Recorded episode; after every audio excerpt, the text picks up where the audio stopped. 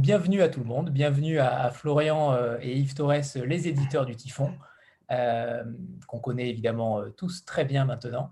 Et Igor Gran, donc, qui est donc le fils d'Andrei Signavski, avec ce livre, donc André Lapoisse. Pour commencer, peut-être, on va peut-être s'attacher à, à l'histoire de ce livre-là, qui a été publié par, par Albin Michel en, en 1981 déjà. Euh, justement, par rapport à, cette histoire-là, euh, Yves et Florian, euh, quel a été ce chemin? Est-ce que c'est véritablement les services compétents qui vous ont mis la puce à l'oreille? Comment, comment a été la trame, tout simplement, de ce, de ce manuscrit-là? Tu, veux y aller, Florian Oui. bon, bah, alors bonsoir à, toutes, bonsoir à tous. Merci encore, hein, Anthony, à toute l'équipe de VLI de, tout ce que vous faites. C'est un plaisir à chaque fois. On espère que c'est un plaisir partagé. On, verra. Merci à Igor d'être là aussi et de consacrer du temps à, tout ça.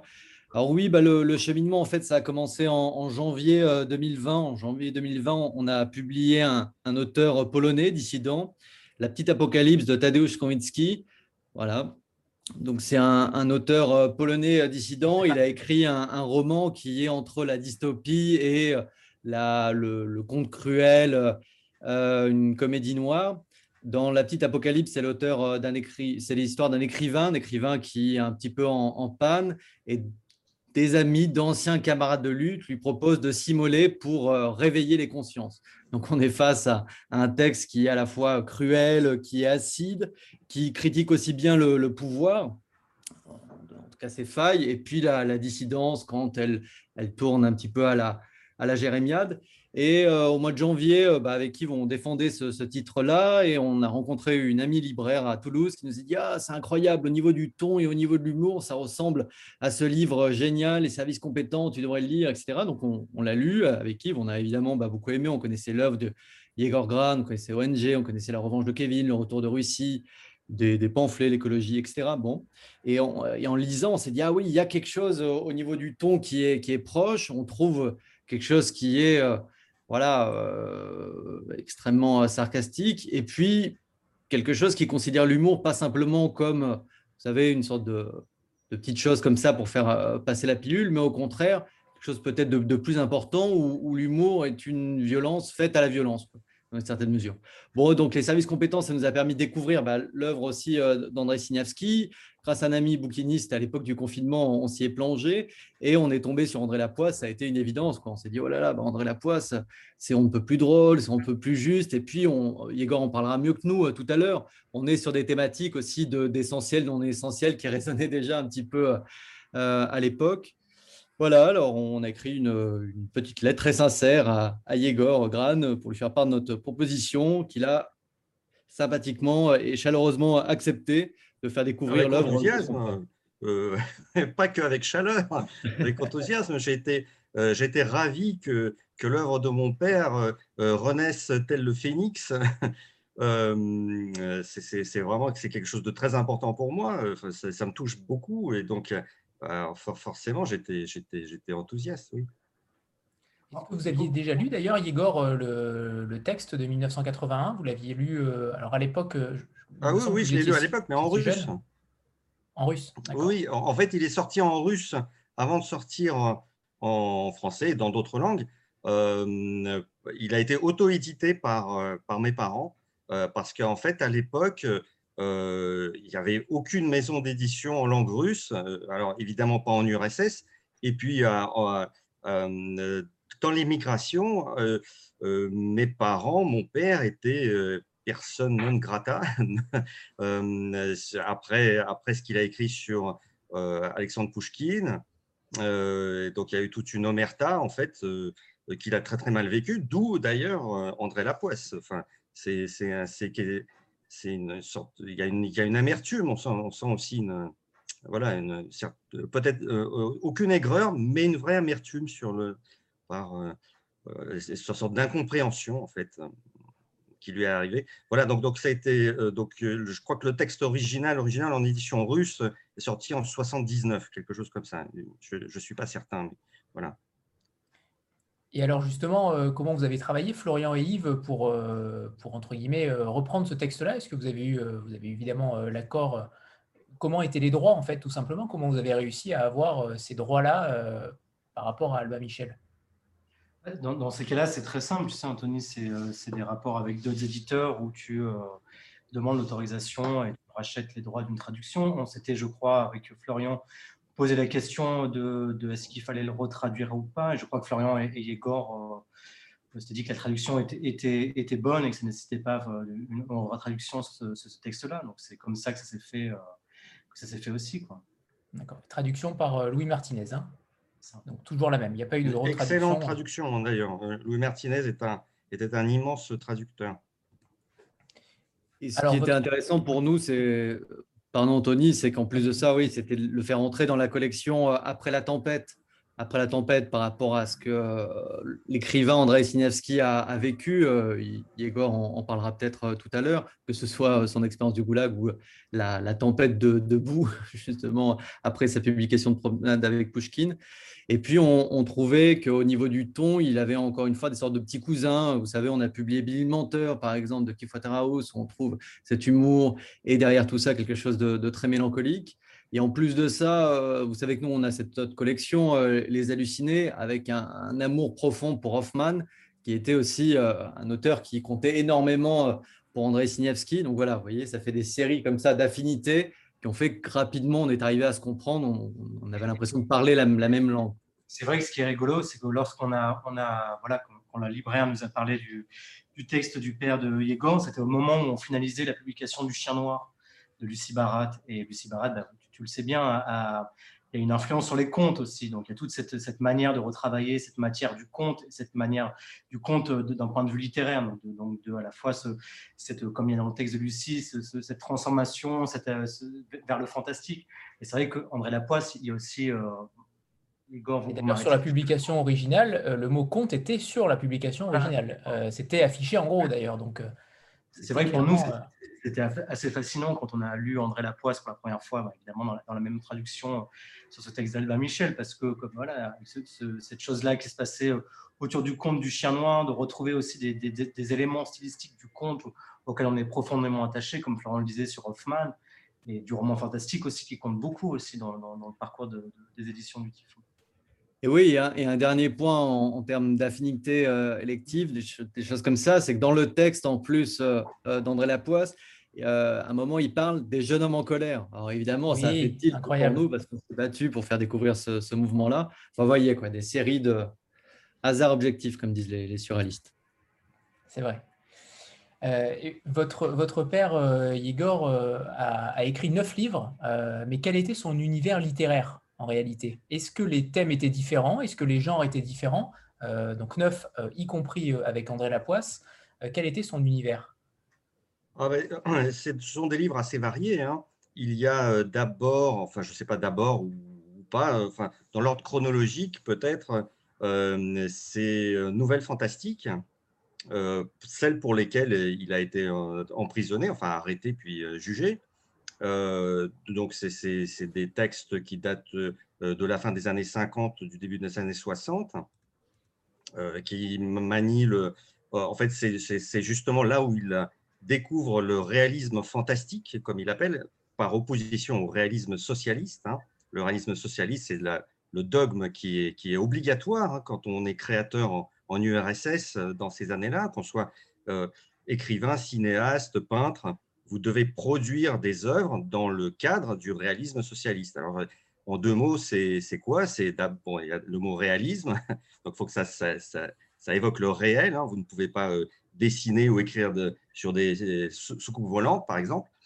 Et euh, euh, réalisme socialiste, ça veut dire dans le développement historique de la lutte du prolétariat. C'est ça. Donc, vous, devez, par exemple, avoir un personnage, un, vrai héros par exemple, ça, ça, ça serait très bien, ou quelqu'un qui, par exemple, au départ du, livre doute, mais devient petit à petit, euh, à, une morale, euh, se forge une morale en acier et devient un véritable héros euh, voilà, de la lutte prolétarienne, découvre des aspects qu'il faut améliorer à l'usine, au, au, sophrose, etc.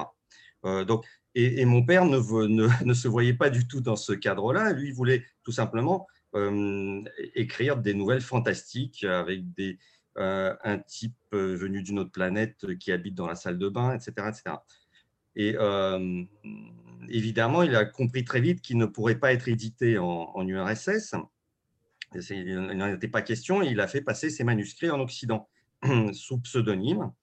alors le premier, le premier, premier texte qu'il a fait passer a été euh, pour la revue Esprit en février 59. La revue Esprit euh, publie un petit texte euh, qui s'appelle Qu'est-ce que le réalisme socialiste?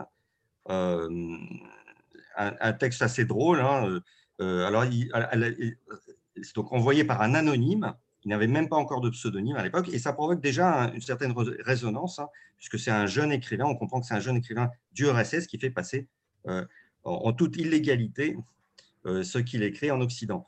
Euh, voilà, ensuite, bon, il ne s'arrête pas là. Donc, euh, tout au long des années 60, 61, 62, etc., il, envoie ses, nouvelles.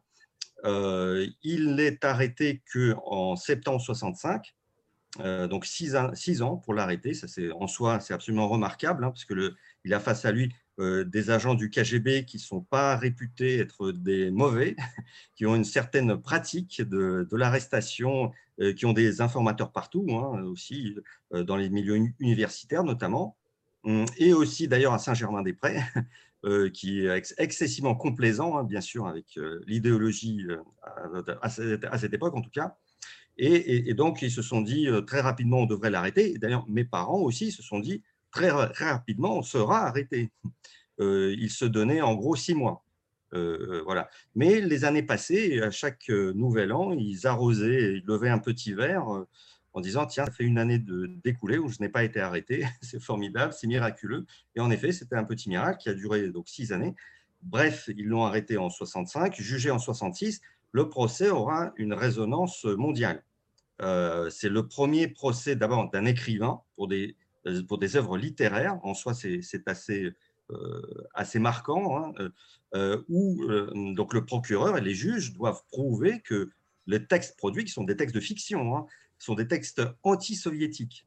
Et donc ça, c'est déjà un tour de force en soi.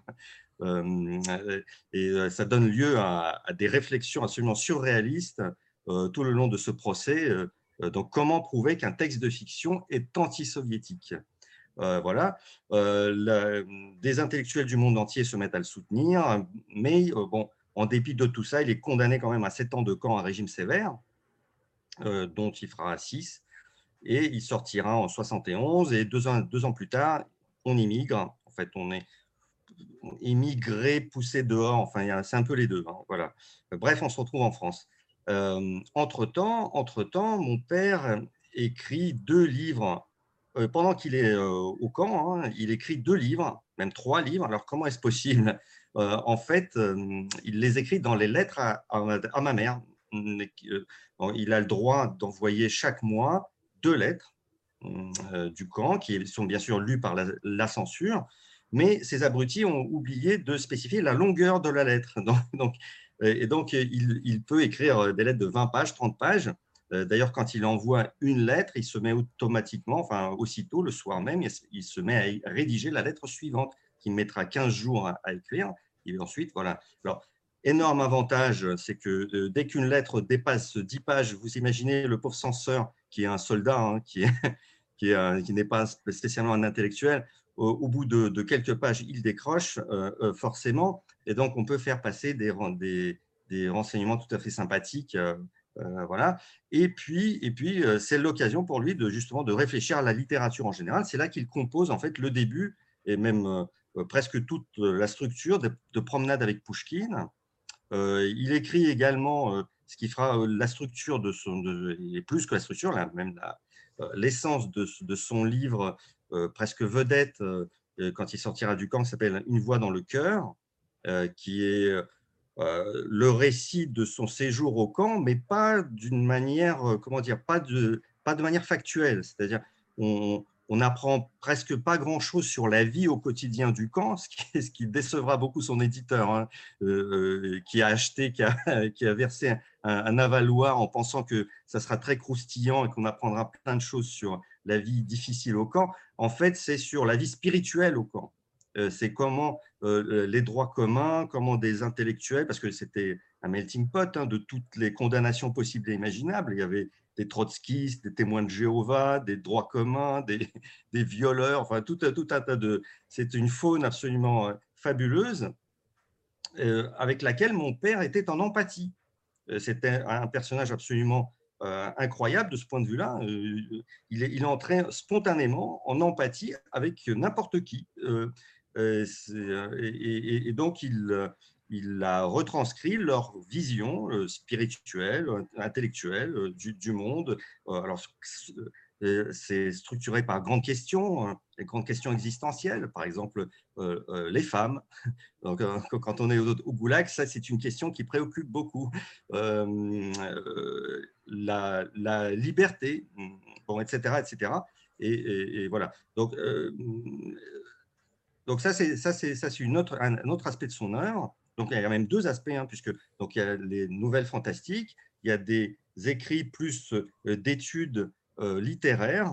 Hum, alors assez osé, hein, puisque son but du, son but n'est pas de produire un, texte abscon ou érudit juste pour le plaisir de voilà des livres sur Pushkin, il y en a eu 10 000, euh, mais c'est de présenter un autre aspect euh, de ce, de, ce, de, ce, de ce génie qui, a, qui est absolument ignoré.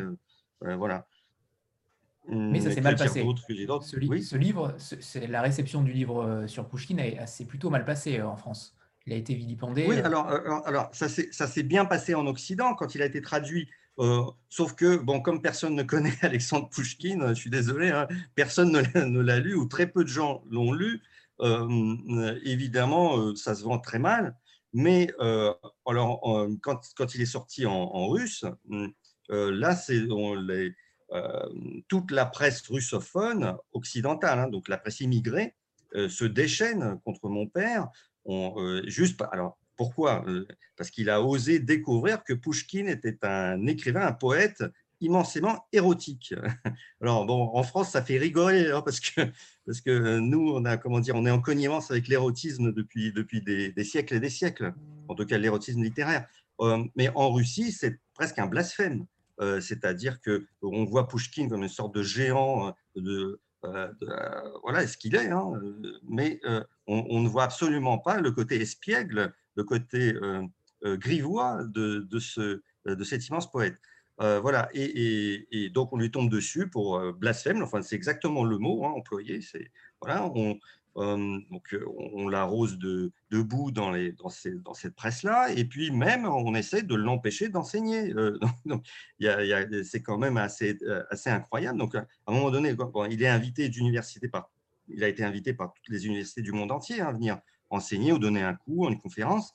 Et à un moment donné, il, il débarque à New York, à l'université de Columbia, et on l'accueille sur le campus. Il y a une manifestation anti-Signaski. Alors, quand même, on, se pince hein, quand on, quand, on le quand on l'apprend, mais il y a des photos, hein, on peut peut-être les trouver sur Internet, où, il, y a des, gens qui manifestent avec des banderoles euh, sus euh, aux camarades Signaski et, euh, sus à ce blasphémateur. Enfin, c'est hallucinant. Bon, alors l'université ne le lâchera pas, euh, la Sorbonne non plus ne le lâchera pas, donc ça c'est très bien. Il n'y avait pas encore la cancel culture hein, à l'époque. Et donc, et, donc, et donc il, livre toutes ses pensées blasphématoires sur Pushkin, il les, balance, voilà. Mais bon, c'était pas facile pour lui euh, quand même à encaisser. Alors, on, l'a dit tout à l'heure rapidement, mais il a signé euh, sous pseudonyme certains romans, certains livres, pardon. Euh, sous le pseudonyme Abraham Tertz, qui était donc euh, considéré comme un pseudo euh, et il me semble que lors de ce procès-là, il y avait une sorte de syllogisme assez absurde. S'il y avait un pseudonyme juif, votre père était forcément juif. Oui. Alors, en fait, au départ, il a pris ce pseudonyme sans même penser, euh, on va dire, à la, juivitude, si je peux me permettre de ce, de ce nom, alors qu'on ne fait pas plus juif, hein, Abraham Tertz, vous imaginez. Alors simplement, d'où lui est venu ce, pseudonyme C'est un héros d'une chanson de brigands, de voyous euh, euh, du sud de l'Ukraine, une chanson des années 30. Et ce Abraham Tertz est un, est un espèce de pickpocket minable euh, qui se fait pincer à chaque fois. C'est même pas un grand bandit. Hein. C'est, voilà. Et euh, il travaille de pair avec euh, Sonia Lapute. Voilà, donc ça c'est pour le, folklore. et, donc Sonia Lapute et, et Abraham Tertz font des malheurs et se font choper à chaque fois. Et ce qui plaisait beaucoup à mon père, c'est le côté un peu minable de, ce, personnage. et ce n'est qu'ensuite qu'il s'est rendu compte qu'il était juif. Et, en fait, ça lui a rendu un service immense parce que les services du KGB, hum, la, société soviétique à cette époque hein, est, profondément enfin, antisémite hein, dans l'âme. Et, ça ne peut venir à l'idée de personne, surtout dans les, dans les services euh, secret qu'un que un non-juif, un russe non-juif puisse prendre un pseudonyme juif. Euh, c'est absolument du délire. Et, donc, c'est une des explications pourquoi ils mettent autant de temps à l'arrêter, c'est qu'ils partent sur une énorme fausse piste, ils cherchent un juif. Alors, concernant euh, Hoffman, de ce que j'ai compris, votre père était un, un suiveur d'Hoffman. véritablement, il lui vouait un culte, et d'ailleurs, le livre lui est dédié, je crois. Euh, qui, était, qui était Hoffman? Alors, pour mon père, pour mon père, c'était l'inventeur du réalisme fantastique. Et, lui se voyait justement comme euh, repreneur du flambeau euh, un siècle plus tard. Et, à chaque fois, quand il en parlait, il disait voilà, le Hoffman, l'inventeur du réalisme fantastique. Alors, qu'est-ce que c'est le réalisme fantastique? C'est dans la vie, je dirais, suivant euh, que l'on observe avec nos, cinq sens euh, habituels, euh, il arrive des choses incroyables, mais sans que, sans que ça comment dire, ne perturbe votre, votre, votre perception réaliste. C'est incroyable, mais ça reste réaliste. C'est ça, d'après mon père, voilà, ce qu'il qu'il aimait chez, chez Hoffman. Alors, bon, euh, ce livre-là, André Lapoisse, c'est euh, un hommage à, euh, aux Petites hein, qui est une nouvelle de d'Hoffmann, où le Petit Sakès, je ne sais pas si vous connaissez ce texte, qui est absolument hilarant et très très dur hein, aussi. Le Petit Sakès est une sorte d'avorton d'une laideur inouïe, qui est méchant en plus. et, mais sauf que euh, une bonne fée, euh, à sa naissance, euh, s'aperçoit de sa, de, sa, laideur, tant intérieure qu'extérieure. Et pour, pour que le pauvre garçon ne parte pas complètement battu dans la vie, le coiffe avec un peigne magique. Et ce, ce, peigne magique va créer autour du petit Sakès une bulle optique, une sorte d'illusion optique. Et tous les talents de tous les autres euh, personnes autour de lui vont rejaillir sur, euh, sur Tsakès. Il va, euh, si par exemple un poète récite des vers admirables à côté de Tsakès, les gens qui écoutent pensent que c'est Tsakès qui récite ces vers admirables. Si un cavalier monte à cheval et, fait des prouesses à cheval, c'est Tsakès qu'on va applaudir. Donc c'est absolument, absolument dingue et, et, évidemment très très frustrant pour le cavalier, pour le, grand poète, etc de voir son talent, en fait, euh, kidnappé, euh, la, gloire liée à son talent, kidnappé par ce, par ce, par ce bout de, méchant euh, avorton. Voilà. Et si vous ne connaissez pas ça, il ce texte, il faut absolument, absolument le lire. J'adore, j'adore, j'adore ce texte, tout comme mon père. Et il voulait alors faire une sorte de, de, de, symétrie. Hum, André Lapoisse, c'est le contraire. Hein. il veut, il veut, faire, le, il veut faire le bien, mais, mais euh, sans le faire exprès, il provoque euh, euh, le mal. Enfin, en tout cas, il croit, il, croit qu'il bouleverse les vies d'autrui. C'est exactement le, symétrique opposé, en effet. alors, on, va parler, on va commencer par le, par le commencement, entre guillemets, du livre, cette scène qui est, à mon sens, magique dès le départ, où il y a cet échange entre la fée et ce bégaiement. donc, André, euh, André Lapoisse euh, bégaye, euh, ce qui n'était pas le cas de votre père. non, non, c'est moi qui bégaye. Alors, on va, peut-être commencer par là, justement, par rapport à ça. Est-ce que, alors j'imagine qu'il y a une transposition du père au fils. pourquoi votre père ne vous a-t-il peut-être pas cité? N'a-t-il pas pris l'exemple du fils par rapport à ce bégaiement? Pourquoi se l'est-il à lui? Ça, je ne sais pas la réponse. Non, alors, quand j'étais petit, je bégayais vraiment beaucoup. Et là, il m'arrive aussi de bégayer. voilà. Hum, je faisais des énormes complexes avec ça. Hein. C'est un handicap social terrible. En tout cas, on le vit comme un handicap social terrible. C'est mais euh, alors, euh, mon père euh, s'est juste inspiré de ce, gamin qu'il avait autour de lui. Enfin, j'imagine. Hein, à l'époque, je ne lui ai pas posé la question. D'ailleurs, ça me paraissait tellement évident que, que le bégaiement, évidemment, c'était moi. Tout simplement parce que aussi, mes parents ont passé beaucoup de temps à essayer de me soigner. Au départ, en pure perte. Hein, il y avait des manuels d'orthophonie, ce genre de choses. On consultait des, spécialistes euh, qui, disaient bah non, enfin, qui conseillaient des trucs, mais ça marchait jamais. Hum, euh, voilà, donc, euh, donc ça reste un énorme mystère d'ailleurs. Ça et le, ronflement. Voilà, le ronflement et le bégaiement, si quelqu'un arrive à les soigner un jour, ça serait, ça serait formidable. Et donc, il y a ce pacte au départ entre cette fée, donc là, on voit tout de suite Hoffman dans cette fée-là, euh, ce pacte entre André Lapoise, donc, qui euh, négocie, euh, en tout cas avec la fée, le bégaiement contre l'absence d'amour. ça, c'est quelque chose d'extrêmement poétique.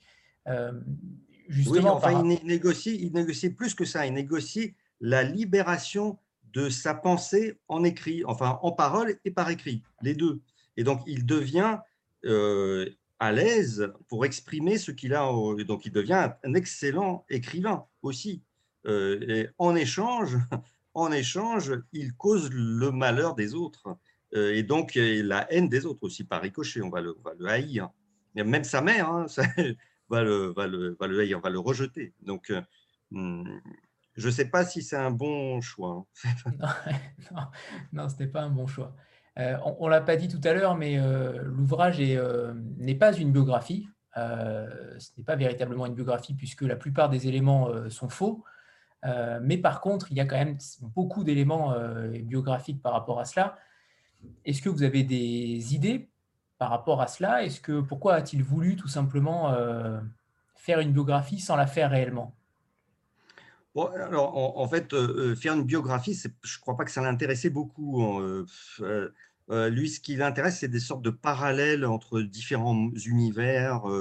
je ne sais pas. donc, non, en revanche, ce qui, est réellement propre à, lui, ce qui est euh, euh, tragique ou bouleversant dans ce texte, c'est qu'il on extrapole très très vite ce destin d'André Lapoisse à tous les écrivains, à tous ceux qui veulent écrire. Et, euh, il, le disait, on en parlait sans arrêt quand j'étais gamin, c'est oui, les, écrivains, c'est le, malheur du monde. Le malheur du monde vient du fait que tout le monde veut écrire. Euh, il y a trop d'écrivains. Et alors, alors pourquoi mais, parce que personne ne les comprend. Donc, euh, euh, déjà, un, on ne comprend pas ce que l'écrivain a sur le cœur parce qu'il n'arrive pas à l'exprimer. Souvent, il l'exprime de travers, ou même quand il arrive à bien l'exprimer, le lecteur le comprend de, travers. Le lecteur n'a pas les codes pour le, pour le lire. Il y, a, toujours, y a toujours un filtre. et, et, donc, il est, euh, donc, en poussant un peu le, trait, hein, il, dira euh, un écrivain est systématiquement compris de travers.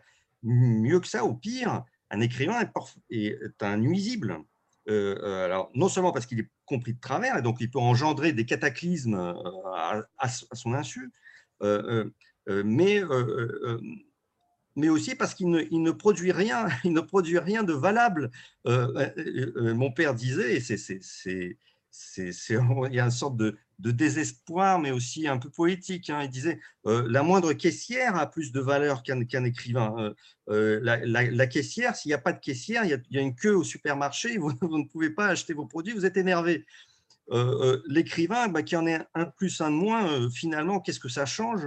Bon, il y a déjà suffisamment de génie déjà pour, pour lire des livres chaque jour jusqu'à la fin de ses jours, d'une part, et puis hum, même, du point de vue biologique, en fait, euh, ça ne, sert à rien. du point de vue darwinien, euh, un écrivain ne sert à rien. Un, type, fort qui construit des ponts, ça, c'est, utile.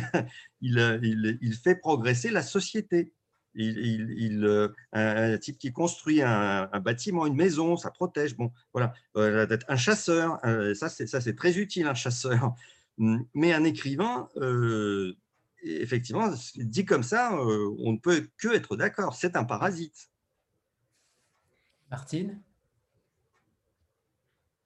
Oui, bonsoir à tous. Euh, en fait, ma question rejoint un peu celle d'Anthony, euh, puisqu'effectivement, Yegor, dans, la, dans, votre, euh, dans votre préface, vous nous précisez bien que, que si on attend une biographie, on va être, on va être déçu. Et pourtant, le héros du livre porte le nom de votre père. Est-ce que vous savez pourquoi il a fait ce choix? Est-ce que c'est justement pour perdre le lecteur Non, non, pas pour perdre le lecteur.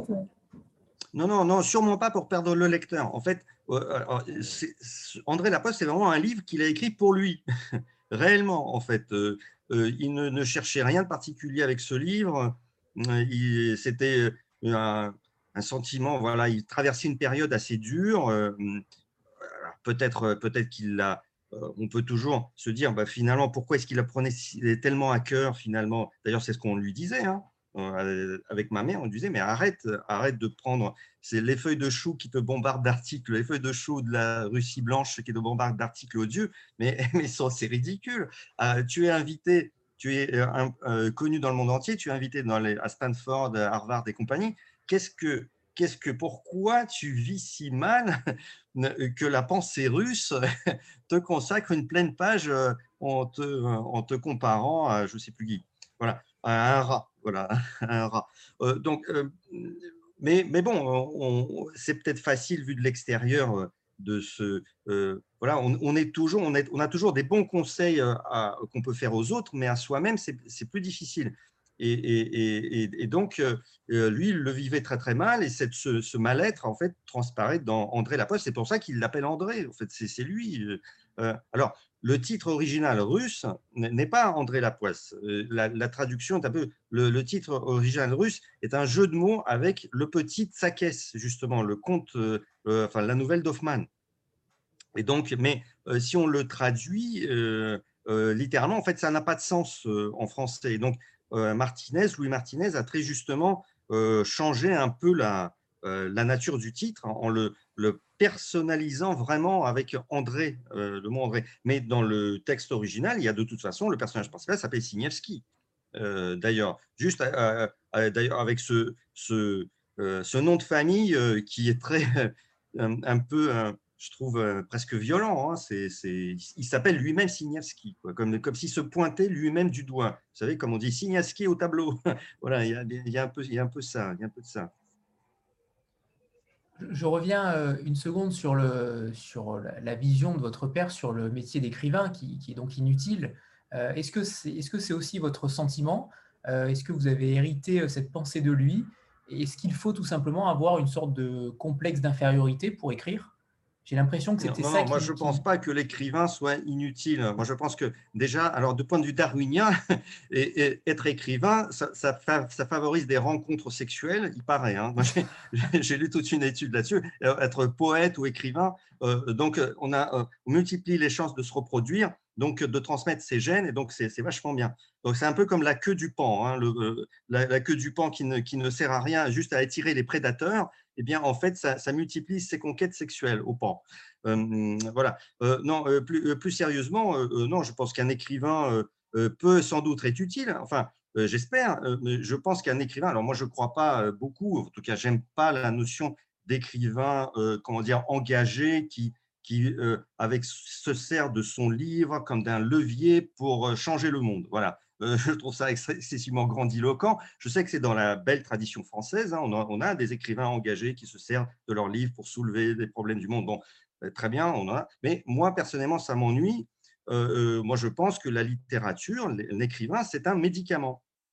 Mais c'est un médicament excessivement personnalisé. C'est-à-dire que vous, vous lisez des livres qui vous soulagent, vous, et, c'est déjà beaucoup.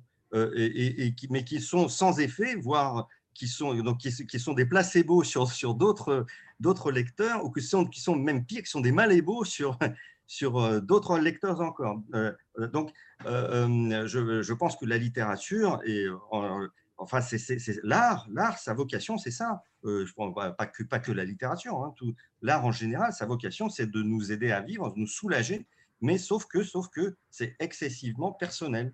Et, donc, voilà, il faut trouver ces artistes, ces écrivains qui, qui nous soulagent. Et j'espère, j'espère que quelqu'un est soulagé parce que j'écris. Voilà. Les poisseux, en tout cas, j'imagine, le sont. oui, oui.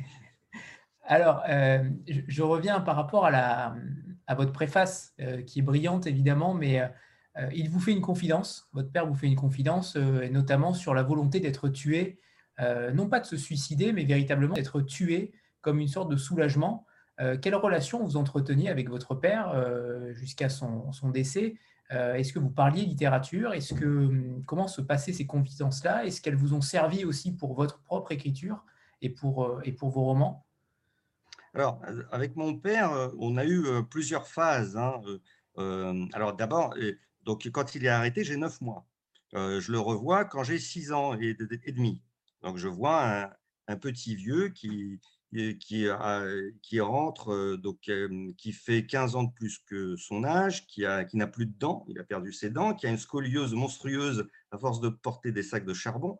et ce type, cette espèce de nabo barbu qui louche comme un malade, euh, une des premières questions qu'il me pose, parce qu'il a été renseigné par ma mère, évidemment, c'est Ah, mais Yegor, il paraît que tu écris euh, déjà des romans de, pirates, des aventures de pirates. évidemment, moi, on m'a lu, quelqu'un m'a lu euh, L'île au trésor, et j'étais stupéfait par ce, souffle de l'aventure, et j'ai inventé aussi, comme beaucoup de gamins, des, des petites aventures. Et donc, je lui ai montré mes mes écrits. Il a trouvé ça formidable.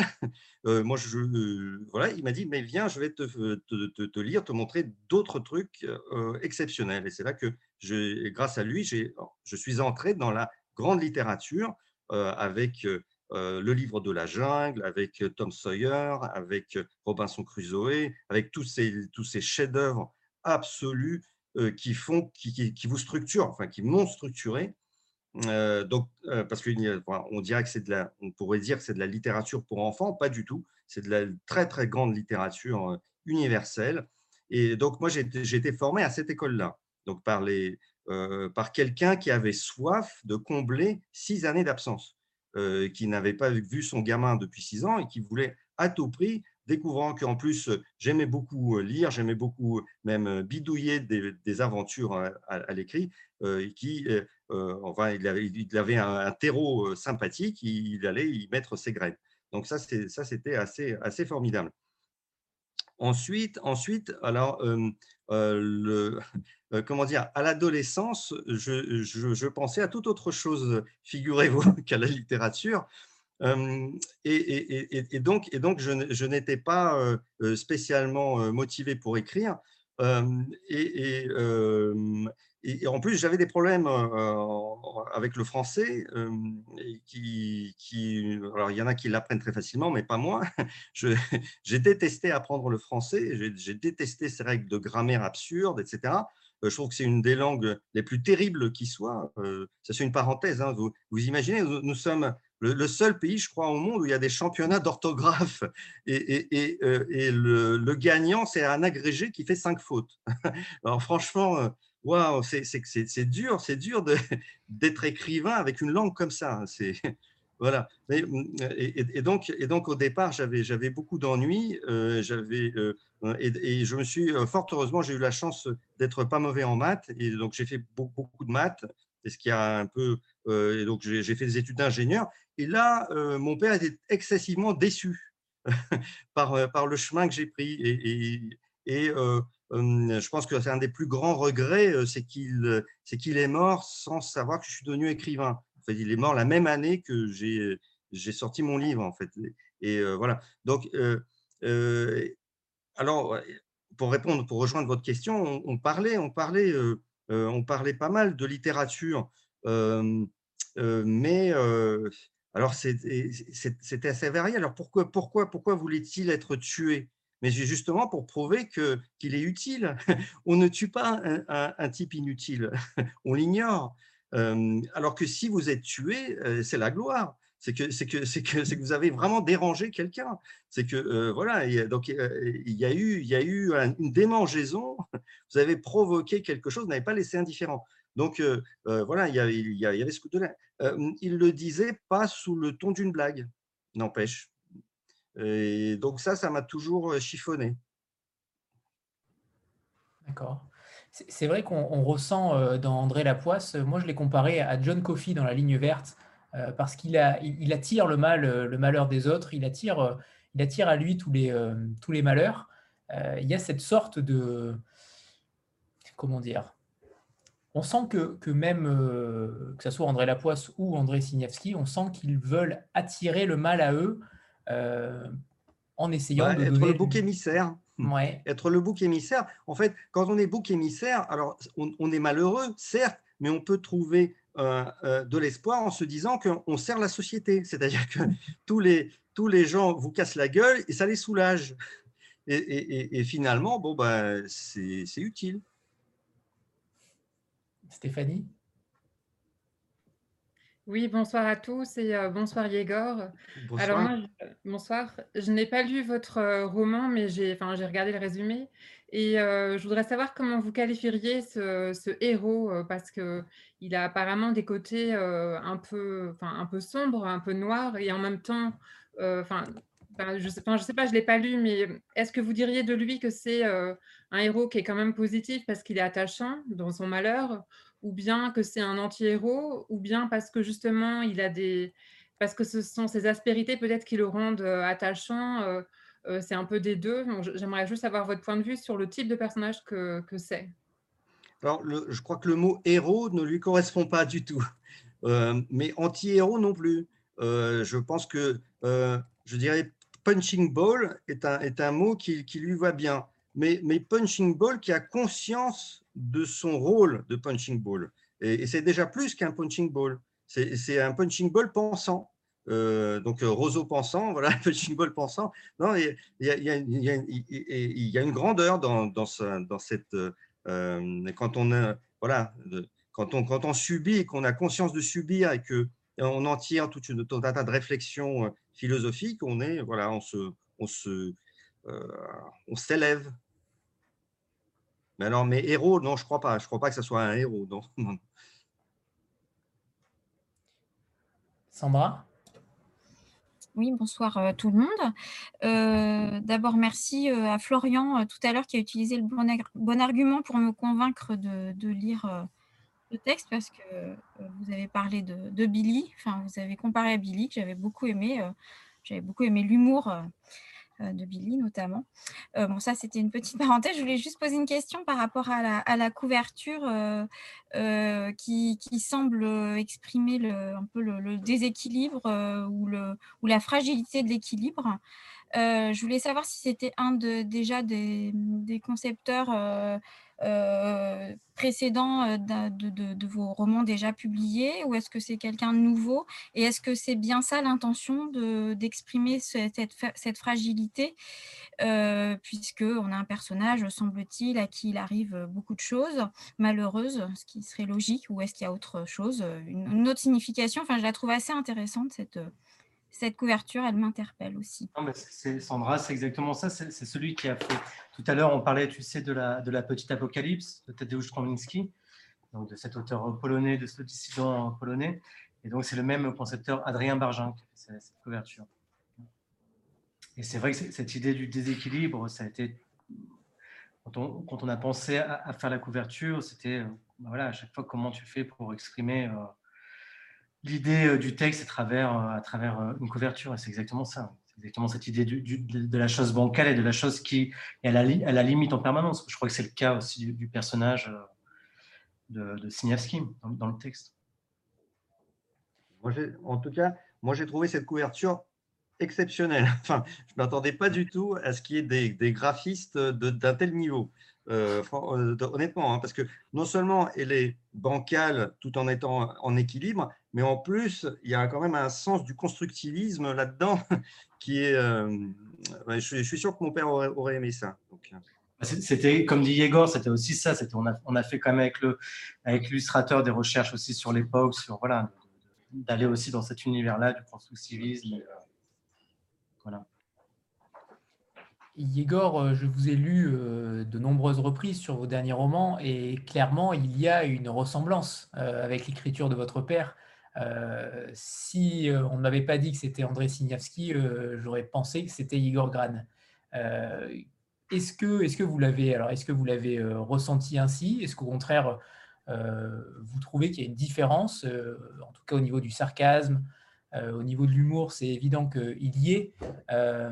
mais est-ce que vous avez, vous avez senti ça aussi en lisant les textes de votre père au départ? Alors, une question difficile, hein, parce que euh, quand on est fils d'écrivain, écrivain soi-même, euh, moi, ma préoccupation numéro une, euh, c'était de ne pas imiter mon père. Hein. J'imagine bien. Justement. Donc, enfin, surtout pas, surtout pas. parce que sinon, on ne se construit pas soi-même, hein, de toute façon. Hum, alors, l'humour, l'humour, je crois qu'il est partagé par beaucoup d'écrivains. Moi, mon humour, je j'imagine, alors c'est de l'humour noir, mais je suis un vrai optimiste en, réalité. Je suis un optimiste qui cache bien son jeu, euh, par euh, sous le sarcasme, tout ce que vous voulez. Euh, je, pense que, je pense que les intelligents finiront par triompher. Voilà. je suis peut-être un peu naïf aussi, mais voilà. mon père a un humour un peu plus désenchanté. je, je, pense qu'il devait se dire vraiment à la longue, c'est à quoi bon? Il, était un peu fatigué hein, quand même. Euh, entre les sacs de charbon et, en, général, alors, en, Occident, sa, vie matérielle était tout à fait bonne, hein, mais euh, ne, lui ne lui procurait pas vraiment une, euh, comment dire, une joie spirituelle. voilà, c'était assez paradoxal. Hein. pour lui, ses meilleures années, il le dira sans aucune sans aucune exagération ni rien du tout, c'est les, les, six ans passés au, camp. Il dira c'était les plus belles années de ma vie.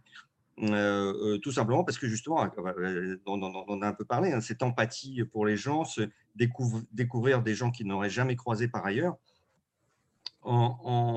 et, avoir cette richesse littéraire en lui grâce au camp. en Occident, il se il s'ennuyait. Euh, euh, donner des cours de littérature, même à Stanford ou à, la Sorbonne ou ailleurs, euh, ne l'enchantait pas beaucoup. Et, il n'est jamais vraiment entré, d'ailleurs, il n'a jamais appris le français, ni aucune autre langue d'ailleurs. il n'a jamais, jamais fait partie de la vie intellectuelle occidentale.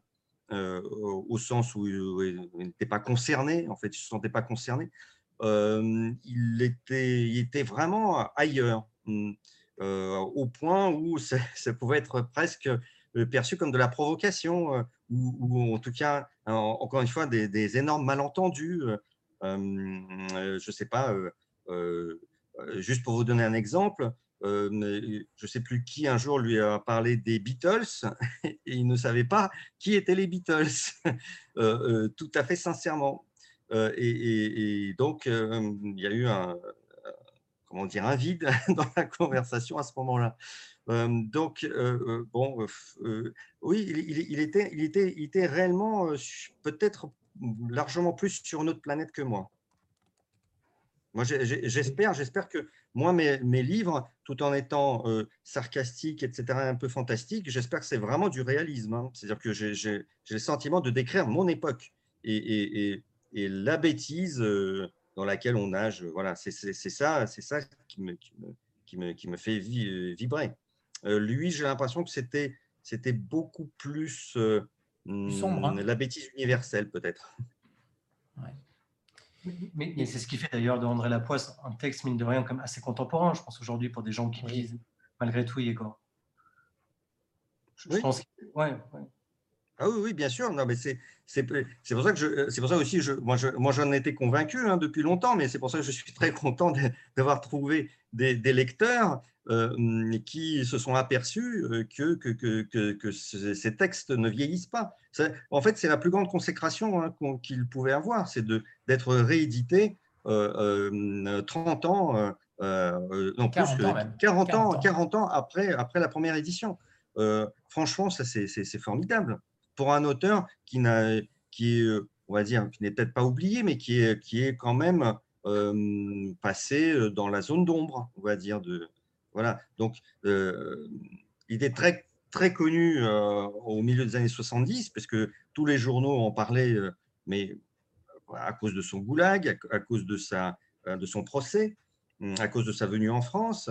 mais ensuite, ça s'est Oh, quand on écrit, mais forcément, hein, quand on écrit des livres sur Pushkin, que personne ne lit déjà, Pushkin, vous pensez bien, on ne va pas lire euh, euh qui écrit sur Pushkin. Enfin, c'est pas possible. Est-ce qu'il y a un projet euh, de rééditer euh, l'œuvre entière de, de vu qu'elle s'inscrit peut-être, en tout cas dans certains textes, dans l'univers du Typhon?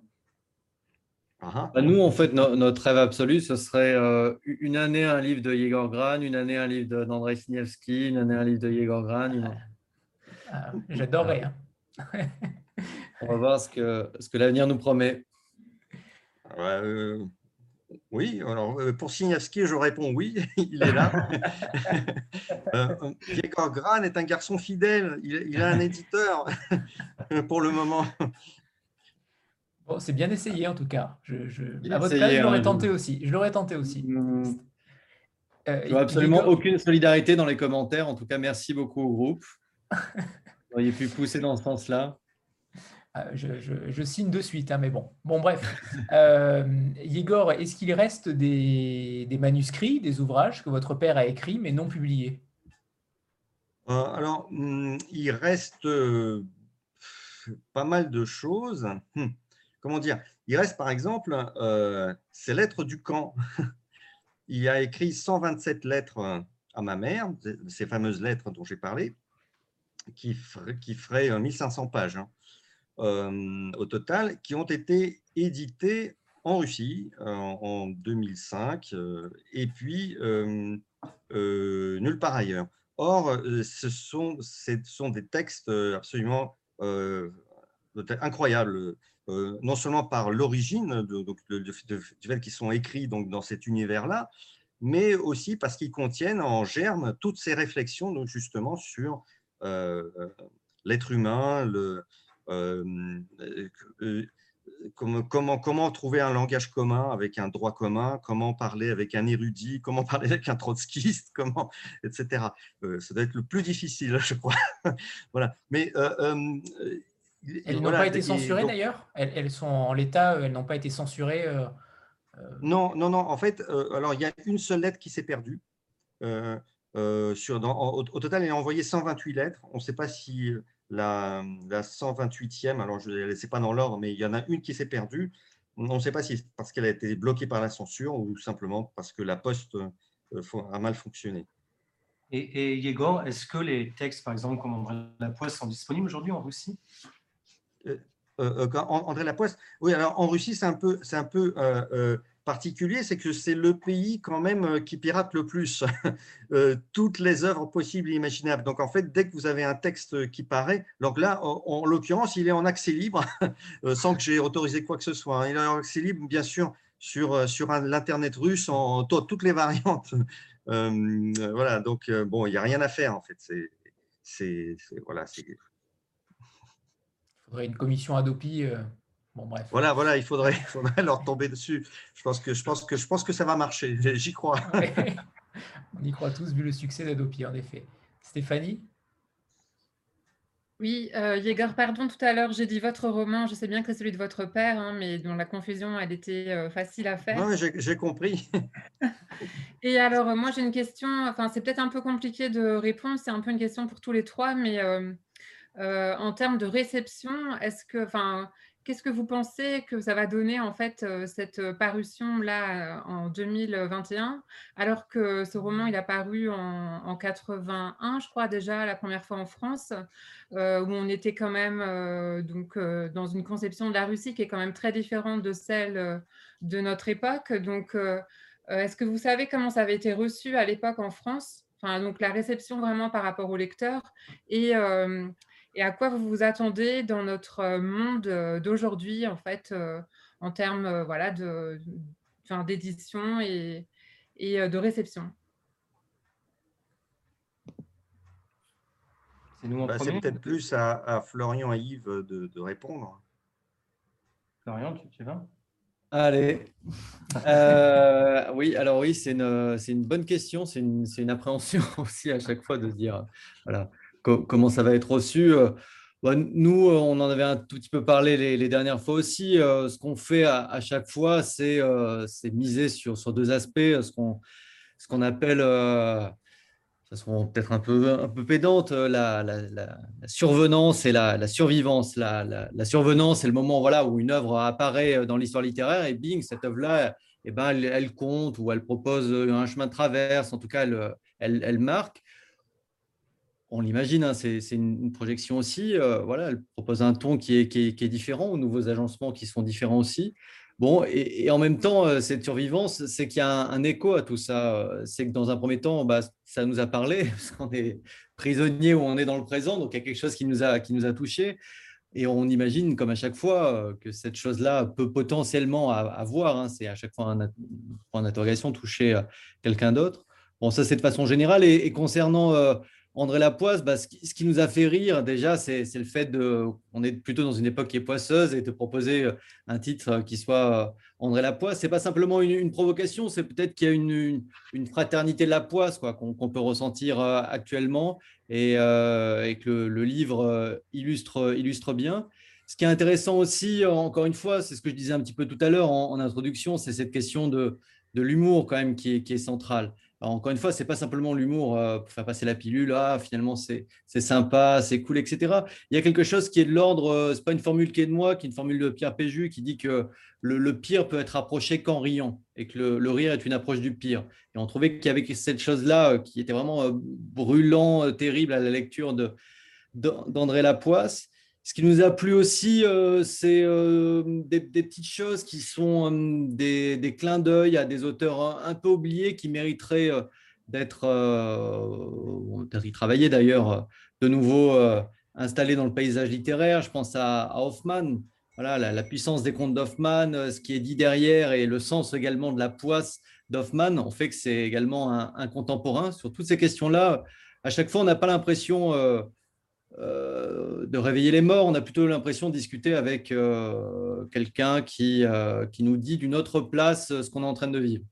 Et, Igor le disait bien tout à l'heure aussi, quand on lit André Lapoisse, on a, je ne pense pas qu'on ait la sensation d'une lecture propre à la Russie. Je pense qu'il y a quelque chose de très universel quand on lit ce texte. C'est ce qui nous traverse tous parfois. C'est soit cette sensation de ne pas être à sa place, cette sensation d'avoir la difficulté de vivre, la difficulté d'être. Je pense que ce qui nous, nous a intéressé, comme le disait bien Florian tout à l'heure, sur cette euh, question d'aller chercher, les puiser dans les textes du passé pour les remettre aux, lecteurs euh, contemporains, c'est quand même une somme des sentiments et des sensations que tout le monde vit. Et ce qui est beau à la littérature, et peut-être effectivement, ce qui est la seule, la seule chose intéressante dans la littérature, c'est le compagnonnage de route, c'est-à-dire d'avoir des figures comme ça, fraternelles. Euh, et je pense que André Lapoisse offre, comme Sandra le disait tout à l'heure sur Billy le Menteur, une sensation quand même d'avoir des, des, gens euh, dans lesquels on peut se reconnaître et des choses aussi qu'on n'avoue pas et qu'on retrouve dans ces personnages-là. Oui, puis il y a l'injustice.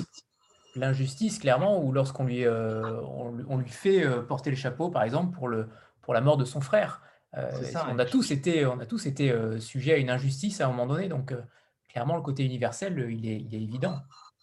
ce, qui, ce, qui, nous a intéressé aussi, c'est que, évidemment, bah, tout ce qu'a dit Yegor et tout ce qu'il a magnifiquement écrit euh, à la fois dans son œuvre et puis dans la, préface euh, de cet écrivain qui est euh, cette figure à, la fois qu'on peut imaginer être une figure élue, qui est en fait la figure de l'exclu, voilà, par, par, général, et en général, et en même temps, quand on est un, grand lecteur, comme vous, un hein, grand, grand lecteur, grande lectrice, c'est quelque chose qu'on peut ressentir, cette fraternité d'être à la fois élu et, et complètement exclu.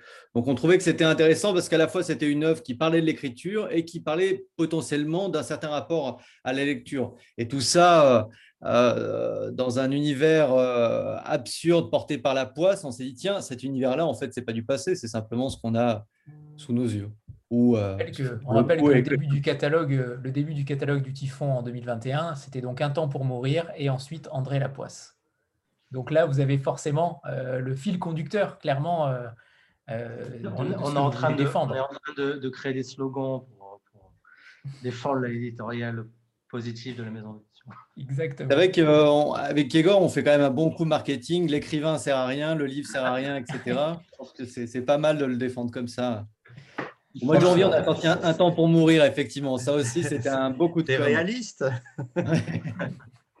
et, et Yegor, euh, par rapport à la, à la réception du livre en, dans les années 80, est-ce que vous. Alors, honnêtement, je ne m'en souviens pas beaucoup. Hein. je, euh, alors, je pense que n'a pas été aussi fort ça n'a pas été aussi fort que le livre sur Pushkin, euh, ça n'a rien à voir. Ah oui, euh, alors le, non, bah, il n'y a, pas de polémique euh, particulière, tout le monde a pris ça pour un conte, et, voilà. En, tout cas, la presse russophone immigrée l'a ignoré. Je pense qu'il a été pas trop mal reçu à l'époque par la presse. Il a été traduit en quelques langues, je ne sais plus lesquelles, en, allemand c'est sûr, en italien c'est sûr aussi. Voilà. Donc, euh, non, l'accueil devait être euh, tout à fait sympathique à, l'époque, sans que ça soit non plus une, un, raz-de-marée. Annie Rose? Alors, on ne t'entend pas. Oui, j'essaie de lire sur tes lèvres, mais oui, oui, je, vais te dire oui. Euh, Igor, il serait peut-être temps de nous faire une, la lecture de l'extrait de l'extrait de, la, préface euh, et, du, euh, et, du, début du livre bon, ben alors, euh, Commençons par la préface. Longtemps, j'ai été bec de bonheur. Mon père, André Signevski, en rentrant des camps après six années de vie en plein air à charrier des, sacs de, des sacs de charbon, a découvert un gamin qui n'arrivait pas à aligner trois phrases sans se prendre le larynx dans une consonne gutturale. Les gueux, les co, les qui faisaient disjoncter mes connexions neuronales. Parler était un parcours du combattant.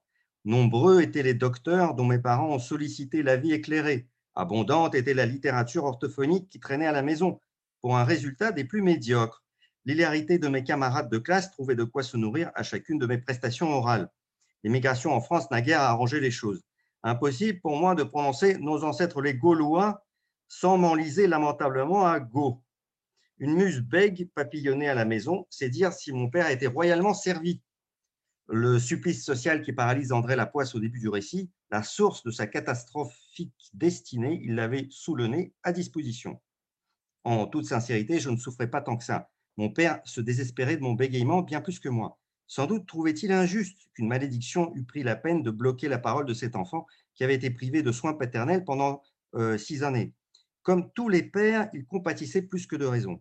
Comment pouvait-il savoir que mon blindage interne faisait rebondir sarcasme et moquerie et que j'avais, dans un savant masochisme, assimilé d'instinct la fameuse maxime de Nietzsche en devenant plus fort à chaque journée où je ne mourrais pas? De fait, jamais je n'aurais accepté le deal chelou proposé par la fée pédiatre qui délivre André de son mal. Cette arnaque, en échange d'une langue bien pendue et d'une aisance à l'écriture, elle l'écrase sous une double malédiction. Non seulement il ne sera aimé de personne, mais sans le vouloir, il causera le malheur d'autrui. Il fallait être inconscient pour accepter. Seul un véritable écrivain celui qui a la vocation qui démange aurait plongé.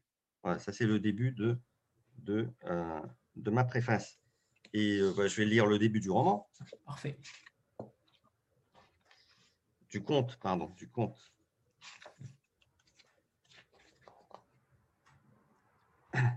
Ma naissance et mon éducation n'eurent rien que de normal, à ceci près que ma mère, en me berçant dans un Moïse indiciblement crissant, me répétait Dors, mais dors donc, ma petite misère. Elle s'efforçait d'étouffer sous les grincements les plaintes de Pauline Mikhailovna Glinka, vieillarde alcoolique et à demi folle, dont la lourde agonie s'éternisait derrière un mur de notre appartement communautaire. Et le frère Kuznetsov, qui lorgnait sa chambre indépendante, l'avait prise en tutelle et tous les soirs la virait d'un flanc sur l'autre, d'où les cris effrayants qui lui restituaient ses pénates. À ce compte, et vers quatre ans, je devins bègue et ne pus maîtriser les spasmes de mes cordes vocales. Je parlais en gros de la sorte Maman, maman, lait, lait. Je criais grâce. Dans ma cinquième année, je criais grâce. J'en appelais au Seigneur en esprit et hurlement, car toutes mes idées chamboulaient, j'avais désappris à parler. Je dis donc, si tant est qu'on puisse reproduire mes paroles lisiblement, typographiquement, Maman, envoie-moi du ciel une bonne fée qui exauce mes voeux. Je te le demande de toutes mes forces, une fée, ma fée, tout de suite. Comme si j'avais su d'avance que nos prières, si elles sont insistantes, sont tôt ou tard exaucées. Maman se demandait pourquoi j'osais tant de caprices. Et nous eûmes la visite d'une pédiatre nommée Dora Alexandrovna. Qu'as-tu à pleurer, Petiot me dit-elle gaiement, lorsqu'elle m'eut palpé le ventre et examiné la gorge à l'aide d'une lampe frontale, d'une cuillère de mâche fort froid qui m'avait retourné les entrailles. Je me souviens que son sac à main, posé à mon chevet, exhalait des parfums. Là, fais, fais, fais, dis-je avec quelque peine. Elle rit. J'avais à peine cinq ans lorsqu'elle se mit à rire de mes façons empruntées. Elle rapprocha son sac qui sentait le parfum. Ouvert, on y voyait des billets de toutes les couleurs et de grosses liasses d'argent. À cet instant-là, elle semblait tout m'offrir, richesse, pouvoir, gloire, avec au premier souhait et en supplément Dora Alexandrova en personne et son petit sac sympa qu'à tout hasard elle referma d'un geste économe. Que veux-tu, petit haut Bon, voilà, etc., etc. Il demande en effet de ne plus bégayer, ce qui sera exaucé, malheureusement pour lui. Merci. Euh, Annie Rose, est-ce que le micro a remarché? Sinon, je pose la question. C'est bon. Parfait. Euh, bonsoir à tous. Euh, vous parlez d'Hoffman comme une figure tutélaire dans l'œuvre de votre père. Est-ce qu'il y a aussi une influence des grands classiques de la littérature russe? Euh, Grand classique de la littérature russe, mais alors oui, il, aime, il idolâtre Pushkin, Kogol, Dostoïevski, Mayakovsky. Ça, c'est des grandes passions de sa vie. Maintenant, est-ce qu'ils ont influencé son écriture je ne sais pas. Mmh, je, je, je ne crois pas en fait qu'il l'ait influencé aussi directement, mmh, en, tout cas dans, sa, dans la fabrication de ses textes. ils l'ont évidemment contribué à, son, à sa personnalité. Mayakovsky, et, mon père était un, un, des plus grands spécialistes au monde de Mayakovsky. Et euh, il enseignait beaucoup euh, Mayakovsky lors de Mayakovsky. Donc, forcément, forcément, quelque part, hum, il, était en connivence avec, euh, avec lui. Mais, alors, c'est pas du tout pareil. Donc, Sandra? Oui, bah, pour, pour, rebondir sur la question d'Annie Rose, Yegor, euh, moi, le, ton euh, me fait penser, puis bah, un peu le côté aussi absurde, un peu, me fait penser à Bulgakov. Alors, est-ce que ça, sur les contes fantastiques, notamment de Bulgakov, est-ce que ça peut pas être une des influences? Enfin, moi, ça m'y fait fortement penser, en fait. Oui, alors, alors le problème, c'est que Bulgakov, il l'a lu très très tard, mon, mon, père. Il était, enfin, il y, avait euh, son œuvre théâtrale qui était éditée, enfin pas toute, hein, euh, euh, il y avait euh, La Garde Blanche, qui était édité en, Union soviétique, puisque c'était un, des romans préférés de Staline. Mais Maître et Marguerite, par exemple, je crois qu'il n'était pas du tout disponible en Union soviétique. Il n'est paru d'ailleurs en langue russe qu'en 67, 69, quelque chose comme voilà, en, en Occident. et mon père l'a lu vraiment sur le tard. Donc, je ne, pense pas, alors il, il, aimait beaucoup, hein, mais je ne pense pas que ça l'ait vraiment contribué à forger sa personnalité, en tout cas, littéraire. Est-ce que vous avez lu toute l'œuvre de votre père? Est-ce que les neuf livres, euh, vous les avez tous lus? Est-ce que vous avez des, préférences euh, En tout cas, des. Ah ben, alors, moi, j'aime beaucoup, euh, enfin, plusieurs livres, mais ils sont, ils sont, très différents. Alors, si vous connaissez Pushkin, lisez Promenade avec Pushkin. Si, euh, si vous aimez les camps, lisez une, voix dans le cœur. Non, euh, non franchement, ça, c'est un livre absolument magique, hein, Une voix dans le cœur. Euh, voilà.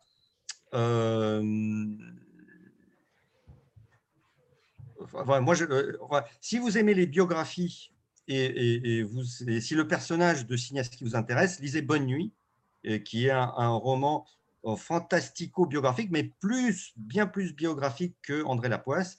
Il raconte notamment, euh, par exemple, son arrestation, ou, hum, euh, les rendez-vous euh, avec ma mère dans, la petite maison du camp, quand on, les autorisait on a, droit à un rendez-vous personnel, donc intime, dans une maisonnette, voilà, évidemment, avec des gardiens qui matent par le, le, de la serrure. Euh, voilà. Euh, donc, donc euh, c'est donc Bonne Nuit, j'aime beaucoup aussi. Mmh. Et dans Bonne nuit, Yegor, il y a aussi cet interrogatoire qui est, qui est terrible. Oui, il y a, l'interrogatoire, bien sûr. Il y a aussi euh, le récit qu'il fait de son, de son père à lui, euh, qui, qui, était. alors, lui, un croyant de la première heure, hein, de la cause juste de la révolution. Il était SR, hein, c'est-à-dire socialiste révolutionnaire. c'est presque, ça équivaut presque à une condamnation à mort hein, ensuite avec, avec Staline. Donc il, mais il a, il a échappé, il a été arrêté. Par miracle, il a échappé au, camp. On l'a libéré, on ne sait pas trop pourquoi. Mais jusqu'au bout, jusqu'au bout, il a cru dans son idéal prolétarien. sauf que à la fin, devenant un peu fou, il pensait que le KGB, que le NKVD avait la capacité de lire dans ses pensées à distance. Et donc, pour, il fallait surtout s'éloigner des lignes à haute tension parce que c'est via les câbles et tous ces, fils qui pendent dans le ciel, c'est pas pour rien, c'est logique. Et, donc, si on ne voulait pas que les, services lisent dans vos pensées, il fallait. donc, quand, il avait un truc à dire à mon père, il disait Viens avec moi, on va, on va, on va se promener en forêt. Il prenait son fusil de chasse, ils allaient s'éloigner le plus possible des lignes à haute tension. Est-ce que, euh, l'histoire euh, littéraire avec votre père ou, vos parents euh, est terminée avec les services compétents ou au contraire, ça va être un sujet qui pourrait être récurrent dans les années à venir? Est-ce que c'est quelque chose qui n'est pas encore terminé La parenthèse n'est pas encore fermée ah, Je n'en sais rien. leur vie est tellement dense et riche. Les services compétents, en fait, ne racontent que les, hum, six premières années d'existence de, euh, mon père en tant qu'écrivain. Euh, ensuite, il y a son procès, qui est en soi euh, une sorte de truc incroyable, dont je ne parle pas du tout dans les services compétents. Il y a ensuite le camp, qui est aussi une expérience prodigieuse, qui n'ont rien à voir. Donc, en plus, en plus enfin, cette, cette destinée, parce qu'on on dit de mon père, c'est un dissident, mais en fait, non. Il n'a rien du dissident classique.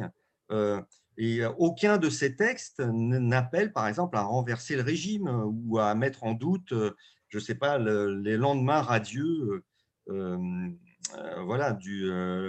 il n'a écrit aucun pamphlet. Il n'a jamais écrit de pamphlet, il n'a écrit que des œuvres littéraires. Oui, que, les œuvres littéraires, son premier pamphlet, son seul pamphlet, c'est Qu'est-ce que le réalisme socialiste? Donc, euh, février 59. Mais ce n'est pas vraiment un pamphlet contre le régime, c'est surtout euh, une manière de se définir, lui, son réalisme fantastique, par euh, une sorte de mise en, partant dans une autre. voilà, donc le, le, réalisme socialiste étant défini, moi, je pars dans la direction opposée. en fait, c'est ça le sens de de ce premier texte. Euh, euh, voilà, c'est le, texte le plus anti-soviétique, on pourrait dire. D'ailleurs, c'est ce que ils n'ont pas, sont pas privés de le, dire hein, euh, au moment de son procès. Donc, les prochains romans pourraient être euh, sur vos parents, ou en tout cas sur une Oui, oui, mais c'est mais c'est pas facile, c'est pas facile parce que encore une fois. Par rapport à la, documentation, euh, comment euh, vous non, avez non, non, c'est pas une question de documentation, j'ai tout, j'ai tout. C'est l'angle qui est intéressant dans ce, dans ce genre de, de choses. Moi, je, je, je n'aime pas raconter les choses de manière linéaire à la biographie, on va dire biographique. Ce n'est pas très intéressant. Moi, je, ce que je voudrais, c'est de, raconter ces événements euh, ou, euh, en les mettant en résonance, par exemple, avec leur époque, euh, ce genre de choses, en essayant de comprendre quel est le sens de, sa vie à cet instant-là. donc, moi, si vous voulez, les services compétents, quand j'ai l'idée l'idée d'écrire ce, ce, texte, enfin, l'envie, je l'avais depuis, depuis très très longtemps, mais l'idée concrète, ça s'est débloqué quand je me suis dit, mais en, fait, ils ne sont pas victimes, c'est le KGB qui est victime, qui est victime de mon père et surtout de ma mère, mais, bon, euh, avec son sale caractère, etc. Donc, donc euh, et, si je, et si je regardais du point de vue du KGB. Ce n'était pas du tout stupide comme idée parce qu'il se trouve que le KGB est cette colonne vertébrale qui a structuré la société soviétique pendant ces années-là. C'est le truc invisible. Hein, la colonne vertébrale, on en a tous une, hein, mais on n'y pense pas tous les jours. franchement, jamais, même, enfin, sauf quand on a mal. Bon, mais sinon, en gros, sans elle, on s'effondre, mais, mais elle est invisible. Bah, c'est un peu le propos des, des services secrets russes qui sont invisibles, mais bien, bel et bien présents, qui surveillent tout, qui ont des indices partout et qui, considèrent enfin, vous pouvez très très vite être catalogué comme anti-soviétique, justement. Et, euh, et, donc tout ce qui est anti-soviétique est vu comme, au contraire, une arme de propagande pour les pays occidentaux, bon, etc., etc., avec tous les ennuis qui, vont avec. Euh, donc, donc, choisir ce point de vue-là était intéressant parce que, parce que ça parlait et de, et de l'aventure de mes parents et en même temps en même temps, excusez-moi, euh, de, euh, de ce qui se euh, tramait, de de l'essence même de la société à cette époque. Donc, donc voilà, donc si, si, je trouve, si je trouve des, des, angles sympathiques de voilà, je, je, ne sais pas si là j'ai envie de, de, me replonger là-dedans, peut-être, enfin oui, j'ai sûrement envie, mais voilà, il faut que je résolve tout un tas de problèmes internes. D'accord. Oui.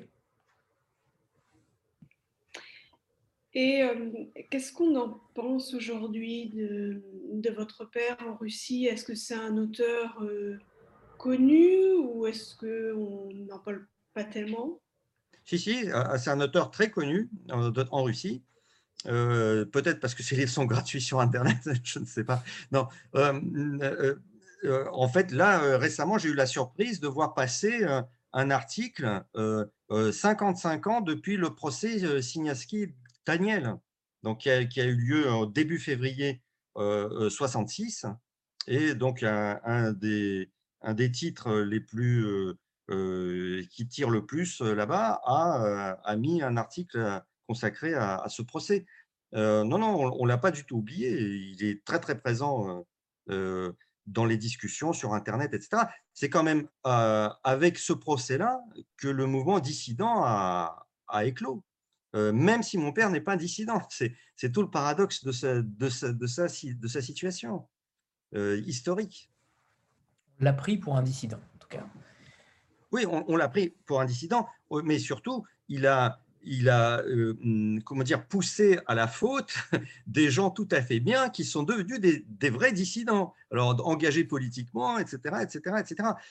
il, faut, ça, se rappeler que en, donc, il est arrêté en septembre 65. Le 5 décembre 65, il y a une manifestation spontanée, spontanée en euh, place Pushkin à Moscou, euh, euh, de, gens, d'une poignée de gens, ils sont environ une cinquantaine, mais c'est énorme, euh, de fous, d'étudiants, d'inconscients qui spontanément demandent la, tenez-vous bien, la glasnost pour le procès Signaski-Daniel. Le mot glasnost, le fameux, la fameuse glasnost dont on entendra ensuite parler avec euh, Gorbachev, apparaît le 5 décembre 1965. Et, tous ces gens-là, alors ils sont aussitôt arrêtés, hein, parce que le KGB a eu vent de cette manifestation. Euh, c'est la première manifestation spontanée euh, engagée depuis 1927. Vous imaginez, à l'époque, en 1927, il y avait eu une petite manifestation trotskiste. Euh, bon, et, depuis, rien. Et, donc, donc, le procès, l'arrestation et le procès à venir euh, euh, provoque cette euh, manifestation spontanée. Tous ces mm, gens inconscients et très courageux sont aussitôt arrêtés, verbalisés par, par les services qui, qui, étaient bien sûr au courant de cette manifestation, qui d'ailleurs ne savaient pas comment réagir. Comment, vous faites pour réagir à un truc qui n'est jamais arrivé? Qu'est-ce qu'on doit faire? Il y a une manifestation, ça paraît surréaliste, mais ils, en discutaient entre eux. Que doit-on faire avec ces, abrutis qui, qui se sont rassemblés place Pouchkine? Est-ce qu'on les arrête? Et si oui, comment? Est-ce qu'il n'y aura pas des journalistes étrangers qui verraient ça? Donc ça ferait mauvaise presse? Bon, bref, voilà. Donc, euh, et beaucoup de ces gens-là sont devenus des vrais dissidents. Tout à fait, tout à fait punissable de, crimes de propagande anti-soviétique. donc, donc voilà, donc mon père a fait naître des vocations. Stéphanie?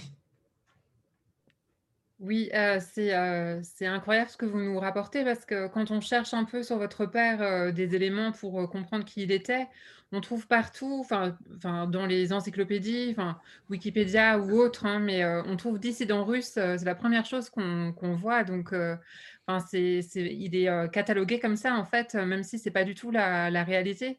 Vous n'avez pas envie de. C'est vrai, c'est vrai. C'est la réalité, on va dire, mmh, historique, mais ce n'est absolument pas la réalité littéraire. c'est la réalité historique puisque c'est les suiveurs ceux qui sont nés de, de, et Daniel, qui sont devenus des vrais dissidents. Mais lui-même, c'est le procès qui a créé la, dissidence, mais pas lui, pas ses œuvres, pas sa, position. Euh, euh, il, n'avait d'ailleurs, il, le disait très bien, hein, il, se faisait beaucoup de, euh, enfin, ça faisait jaser dans les milieux dissidents. Il disait je n'ai avec euh, le pouvoir soviétique que des divergences esthétiques.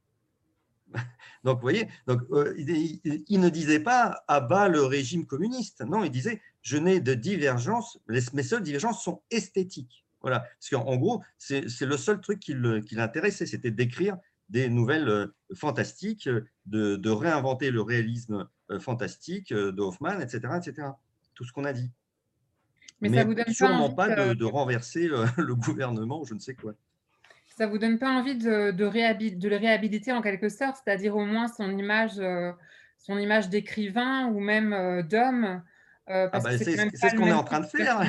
c'est ce que, grâce aux, éditions du Typhon, grâce à, ces gens qui redécouvrent l'œuvre de mon père, je crois que c'est ça l'essentiel, c'est de le lire tout simplement. Et on, on s'apercevra que c'est un, type qui avait une, une, un vrai regard euh, incroyable sur les gens, qui voyait des choses invisibles aux autres.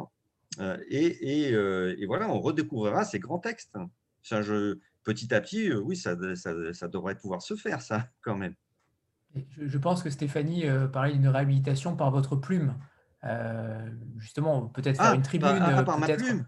Ah, bah, pense, hein. par ma plume. Mais, Ma plume, alors moi, je, suis ravi, si vous voulez, que, que, que, bon, c'est vrai, c'est un peu grâce aux services compétents qu'on l'a un peu redécouvert, mais donc ça, évidemment, je suis, je suis plus que ravi, c'est une sorte de, de c'est un devoir que, j'avais aussi de raconter cette histoire. Mais euh, moi, je suis, je suis sûr qu'il est capable de se défendre tout seul. euh, il, c'est un, un, écrivain euh, absolument génial et qui, qui, qui voilà, il y a il n'y a pas besoin de moi. Là. Euh, voilà, je peux, je vais, euh, euh, franchement. Hein. C'est beau. Yves, et, Yves, et, Florian, vous sortez, vous avez sorti en janvier Un temps pour mourir. Justement, on pourrait peut-être en dire un, petit mot et, et, aussi parler de ce que des, des, prochaines parutions que vous allez faire. Je commence sur Un temps pour mourir. Tu fais le reste? Bah, les prochaines, pareil. Oui, ouais, vas-y. Un, temps pour mourir, c'était le texte qui avait été. Euh, on avait fait le choix, vous savez, pendant le. C'était un texte qui devait paraître en mai l'année passée.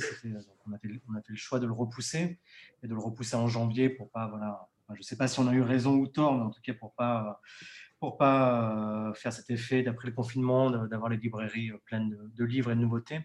Un temps pour mourir, en fait, c'est un, un, des textes finalement, c'était un des premiers textes de la maison d'édition qu'on voulait faire parce qu'on s'était intéressé très tôt, quand on a commencé la maison d'édition, à un catalogue d'un éditeur marseillais qui s'appelle André Dimanche, qui aujourd'hui est, totalement euh, oublié, mais qui était notamment un, des euh, éditeurs des, surréalistes quand les surréalistes sont venus à, Marseille. André Masson, c'est évidemment, mais c'est pas le peintre surréaliste, c'est le frère de Loïs Masson, qui est un peu plus connu parce qu'il y a notamment les éditions de L'Arbre Vengeur qui rééditent certains de ses ouvrages. Euh, donc c'est un auteur de l'île Maurice en auteur de la, de la francophonie. nous, ça nous tenait à cœur aussi de, faire entendre une pluralité de la langue française en disant que voilà, la création littéraire euh, en langue française n'est pas qu'en France. Évidemment, vous le savez, vous avez fait plein de choses euh, avec, euh, avec Vlil, autour aussi d'auteurs de la francophonie du, Maghreb ou, d'autres territoires. Mais c'était vraiment un texte qu'on a trouvé incroyable sur la puissance de la langue. On a l'impression, bah, pour ceux qui vont le lire, d'être plongé dans une ambiance presque à la, à la Giono. Il y a quelque chose vraiment de la première période de Giono sur la trilogie de Pan, vous savez, de, de Colline, des gens de Beaumune, de, toute cette période-là, sur euh, aussi un rapport à, la nature et un rapport aussi finalement aussi à la question, euh, ce qui est très très important dans le texte, c'est une fois la catastrophe climatique passée, comment les hommes se reconstruisent ou pas. Et ce qui est, ce qui est formidable et qui fait sans doute aussi peut-être des ponts avec, avec aussi l'analyse euh, très fine qu'a le, père, de Yegor sur les comportements humains. C'est une fois qu'on est poussé à, poussé à, bout, comment on réagit? Et c'est toute la question d'un temps pour mourir, qui est, qui est un, texte formidable sur, sur l'ambiance, sur le style. Enfin, nous, c'est un texte, c'est aussi pour ça qu'on l'a repoussé, pour le proposer en janvier. Bon, évidemment, le, titre En temps pour mourir en janvier n'est toujours pas toujours pas le, meilleur titre commercialement, mais c'est un texte qui est, fascinant sur, sur, plein de choses. J'espère en tout cas que vous, avez, que, vous le découvrirez et que ça vous fera la, la même chose que pour nous. Et la suite, euh, donc notre prochain titre, c'est au mois d'avril. C'est Le temps qu'il fait à Mid Shot d'Edgar Mittelholzer. Vous connaissez peut-être Edgar Mittelholzer, c'était l'auteur de Elton's Brody, notre premier titre dans la collection Les, les Hallucinés. Euh, je ne sais pas si vous vous souvenez de, voilà, de euh, Elton's Brody. Elton's Brody, le but et ce qui a intéressé euh, Edgar Mittelholzer, c'était de déplacer l'univers du roman gothique anglais sur une île, l'île de la Barbade. On pouvait s'attendre à une ambiance très tropicale, sauf que là, c'était un soleil noir. Quoi. Donc, c'était des, vents aussi qui, qui, battaient. Edgar Mittelholzer, bah lui, la, la, poisse aussi, il la connaît. Vous connaissez peut-être sa vie, mais je la fais en, deux secondes et demie. En fait, il est né en 1909. Il est né dans une famille euh, métis qui vivait comme étant une famille blanche. Et lui, quand il est arrivé au monde, bah, c'était le plus noir de peau. Donc, il a été rejeté par, par euh, ses parents. Comme beaucoup de rejetés, il s'est tourné vers l'écriture. Ça n'a pas marché, ça n'a pas marché, ça n'a pas marché, ça n'a pas marché. Et il a rencontré, coup de chance euh, incroyable, le seul de sa vie, il a rencontré en Angleterre, où il avait un boulot de bureau British Council, il a rencontré le mari de Virginia Woolf, le mari endeuillé, Léonard, qui lui a dit « Oh là là, mais c'est génial ce que tu fais, on y va, on publie tes textes. » Au départ, c'était des textes plutôt réalistes et petit à petit, il est allé vers ce qui l'intéressait, c'est-à-dire la littérature gothique, fantastique, la littérature de genre, où il faisait une rencontre euh, euh, qu'on trouve extraordinaire entre voilà, littérature un peu mal aimée, euh, sous-genre, etc., et puis des ambitions littéraires assez folles qui puisaient à la fois dans les grandes figures de la modernité littéraire et puis également dans bah, les contes populaires, les mélopées, quelque chose de la littérature des Caraïbes. Donc Elton's Brody, euh, c'est le premier qu'on a sorti dans la collection Les Hallucinés. Là, on sort un autre texte qui est, euh, qui, est bien fou, le, temps qu'il fait à, à Shot, où euh, cette fois-ci il se déplace, c'est-à-dire que l'histoire commence pas, n'a pas lieu dans les Caraïbes, mais a lieu en Angleterre, dans une petite ville qui s'appelle Shot, où il y a deux hameaux, il y a deux maisons dans un petit, petit hameau. Et dans l'une des maisons, il y a une famille dysfonctionnelle voilà, où le père qui a eu un accident est euh, obsédé par la mort, obsédé par la violence, il est persuadé que sa femme d'ailleurs est morte, il accepte de parler avec elle que lors de séances de spiritisme, donc c'est une famille obsédée par le chaos. Et puis de l'autre côté, euh, dans l'autre maison, il y a euh, un gentleman, farmer, qui s'appelle Horn, comme vous voyez l'hommage, le petit clin d'œil à Sherlock Holmes, qui est un policier à la retraite et qui au contraire est obsédé par l'ordre. Il s'imagine que si voilà, on a une vie bien organisée, bien, bien, bien, bien structurée, bien classée, bien ordonnée, eh ben, on n'aura pas de problème. Quoi. Sauf que, bah, vous savez, voilà, ça, ça, ça, frappe à la porte et en l'occurrence, c'est un, tueur fou qui s'est échappé d'un asile qui va rôder à, à Shot. Donc, il s'amuse avec un canevas comme ça de, de policiers et euh, ce qui nous a plu et ce qui rend le, texte absolument dingue, c'est qu'il s'est dit, tiens, on va pas simplement décrire la nature, on va écrire du point de vue de la nature. C'est-à-dire qu'il y a euh, la deuxième partie, vous allez voir, qui s'appelle le brouillard, où on est dans le brouillard, mais il a tellement bien construit ses personnages, ils sont tellement bien structurés. On a, euh, comme, comme dirait Yegor, tellement de personnages plats et ronds c'est ça? Oui, c'est ça. On arrive justement à, bien les suivre malgré le fait d'être dans le brouillard où ils s'amusent comme ça à, nous, perdre pour mieux nous retrouver.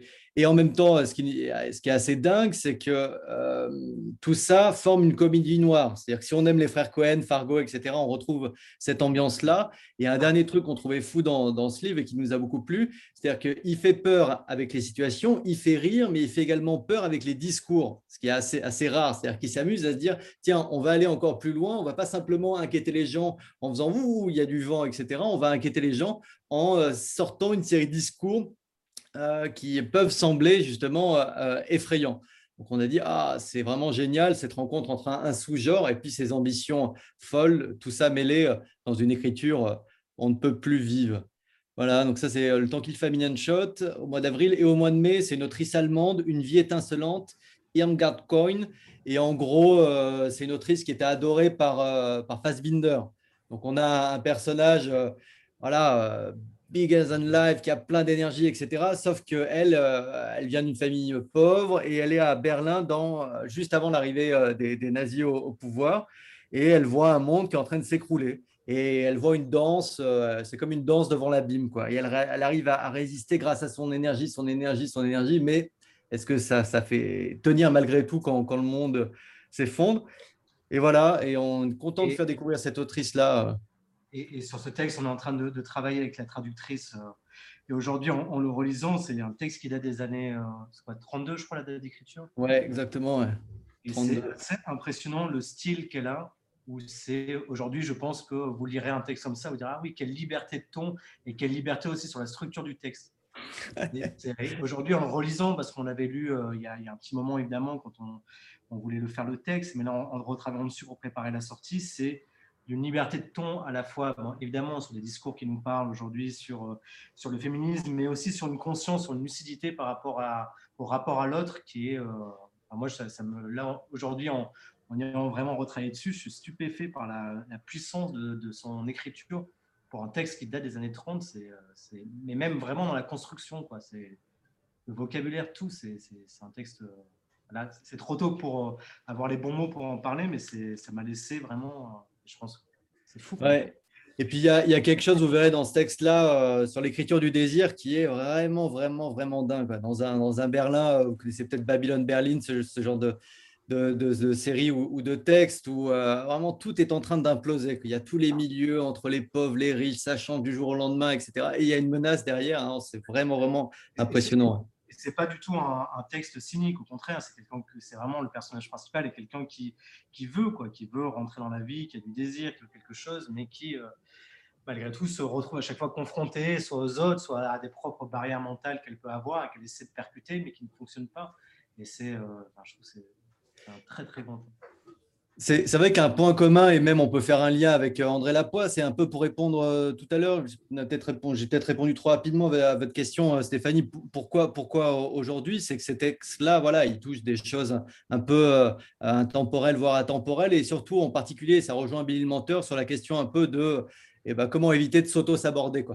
on a quelque chose dans ces textes-là qui se retrouve là-dessus, sur ce rapport entre fatalité et liberté encore un, super programme que vous nous euh, promettez. Euh, et Igor, euh, je ne sais pas si vous écrivez encore dans Charlie Hebdo. non. Non, plus du tout. En tout cas, ça a toujours été merveilleux à chaque fois quand, quand, je vous ai lu. mais quelle est votre ah bah, actualité? Est-ce que vous, vous, écrivez, vous écrivez actuellement? Est-ce que vous pouvez nous parler de, du prochain projet peut-être qui va, ah bah, alors, j'écris deux livres, enfin, un qui est sorti en septembre qui s'appelle Ces casseroles qui applaudissent aux fenêtres, et la suite de ces casseroles qui applaudissent aux fenêtres qui s'appelle La marche du canard sans tête, qui va paraître là à la fin du mois, 1er avril, je crois. Euh, ce sont des textes sur l'actualité, sur la dystopie dans laquelle on est. Euh, je ne pouvais pas rester. Euh, voilà, les médecins soignent, l'exécutif patauge et moi j'écris. Donc, euh, euh, je, ne pouvais pas rester euh, sans rien dire parce que là, je retrouve tous les matériaux qui me, façonnent en tant qu'écrivain depuis 25 ans. C'est le, grotesque des, situations, voilà, des, choses, des choses qui me, qui me, qui me, qui me blesse, hein, le fait de trier des gens en essentiels et non essentiels, par exemple, ça, ça, ça fait drôle. Hein, on, aurait dit que, on nous aurait dit qu'on allait euh, trier comme ça euh, et dire en fait très clairement, hein, vous, ce que vous faites, c'est bah, finalement, on, on s'en fiche, on s'en passe. Euh, merci bien de, de, ne pas travailler. Et aux autres dire, ah ben non, vous, vous êtes quand même essentiel. De réduire l'existence à, à notre vie biologique, euh, en fait, euh, ça me heurte beaucoup. J'étais, j'étais, voilà, donc c'est c'est deux livres, donc, donc, un qui est sorti en septembre et l'autre à paraître. là, c'est c'est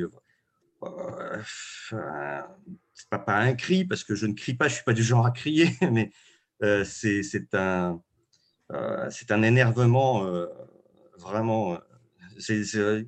Euh, je, oui, voilà, il y a une saturation. J'imagine bien que cette période-là était totalement propice euh, à, votre, à vos sarcasmes et, on en est bien heureux parce que, à mon avis, vous avez fait ça une fois de plus avec, euh, avec talent. avant de nous quitter, on va faire une petite photo de groupe comme on en a l'habitude. Donc voilà, préparez-vous. 3, 2, 1. Parfait, super. Merci beaucoup. Euh, merci beaucoup, Yegor. Merci, Yves et ben, Florian. Merci à vous. Euh, merci de votre accueil, très chaleureux, hein, franchement. C'était un plaisir, un plaisir absolu. Euh, en tout cas, pour ma part, je vous suis depuis très longtemps et c'est un honneur de vous, de vous avoir rencontré ce soir. Donc, merci infiniment pour votre temps. Et, et, bien sûr, Yves et Florian, comme d'habitude, merci de continuer à nous suivre dans cette aventure. Ah, merci, beaucoup. Hein. Infiniment. Merci à toutes et à toutes. Merci. Merci. Au revoir. Au revoir et vive André Lapoisse. Au revoir à tous. au revoir. Allez, au revoir tout le monde.